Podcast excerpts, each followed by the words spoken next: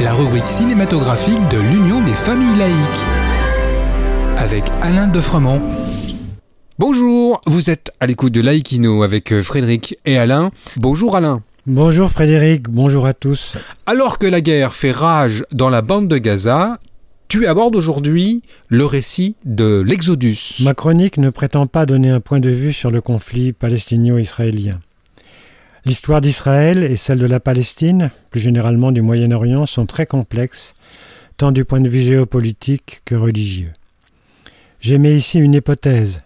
Devant la complexité du sujet, dont de nombreux ouvrages ont pu s'emparer, une approche beaucoup plus humble, plus aisée, mais certes plus réductrice, voire partisane, peut s'envisager. C'est pourquoi je voudrais vous parler d'un roman et d'un film qui en a été tiré, Exodus. Alain, de quand date euh, ce roman et quel en est le sujet? Eh bien, c'est l'écrivain Léon Uris qui publie ce roman en 1958.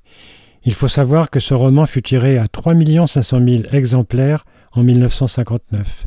C'est considérable pour l'époque. Pour écrire ce livre, Léon Uris a parcouru l'Europe, Chypre et le Moyen-Orient, a vécu parmi les pionniers d'Israël et participé à la campagne du Sinaï correspondant de guerre en 1956. Le titre, Exodus, vient du mot exode, de l'exode des Hébreux fuyant l'Égypte dont ils étaient esclaves pour aller vers leur terre promise. Il faut donc aborder ce roman en ayant à l'esprit le point de vue du romancier. Le titre est également lié à l'épopée du navire Exodus 1947 et de ses 4500 juifs désirant émigrer illégalement en Palestine. Euh, à partir de ce roman, un film a été également tiré C'est le réalisateur américain Otto Preminger, grand cinéaste, auteur d'une quarantaine de films, qui adapta le roman en 1960. Il est né en 1905 dans une famille juive en Ukraine. Certes, le roman comme le film prennent une grande liberté avec le récit historique de l'Exodus 1947 et le conflit israélo-arabe de l'époque, mais, ils éveillent la curiosité sur la véritable histoire de ce navire et donc sur la situation actuelle au Moyen-Orient.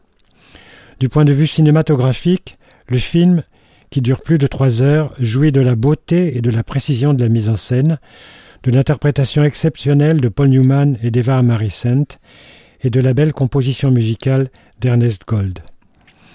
Jeune adolescent, j'ai vu ce film qui m'a bouleversé, m'a donné envie de lire le livre, puis de m'intéresser à l'histoire de cette région du monde si tourmentée. Peut-on lire le livre et voir le film encore aujourd'hui? Le livre, l'édition de l'époque étant un énorme pavé, existe en édition de poche et le film peut être emprunté en médiathèque ou acheté sur Internet qui propose cependant une majorité de DVD d'occasion. Quant au conflit actuel dans cette région, je peux vous conseiller le remarquable livre d'Agnès Levallois, paru en 2003, Moyen-Orient mode d'emploi. Cette journaliste, que l'on dit arabisante, porte un œil très lucide sur l'histoire de cette région. Grâce à son écriture, précise, elle nous permet de décrypter la complexité de la situation dans cette partie du monde. En attendant de nous retrouver, N'oubliez pas notre émission de balado-diffusion sur laicidad.ufal.org ainsi que sur le site ufal.org. Pensez aussi que nos activités ne sont possibles que grâce à vos dons et à vos adhésions. C'était Frédéric et Alain sur Laïkino. À bientôt. C'était Laïkino, la rubrique cinématographique de l'Union des familles laïques. Retrouvez toutes nos rubriques Laïkino et l'ensemble de nos balados diffusions sur lufal.org.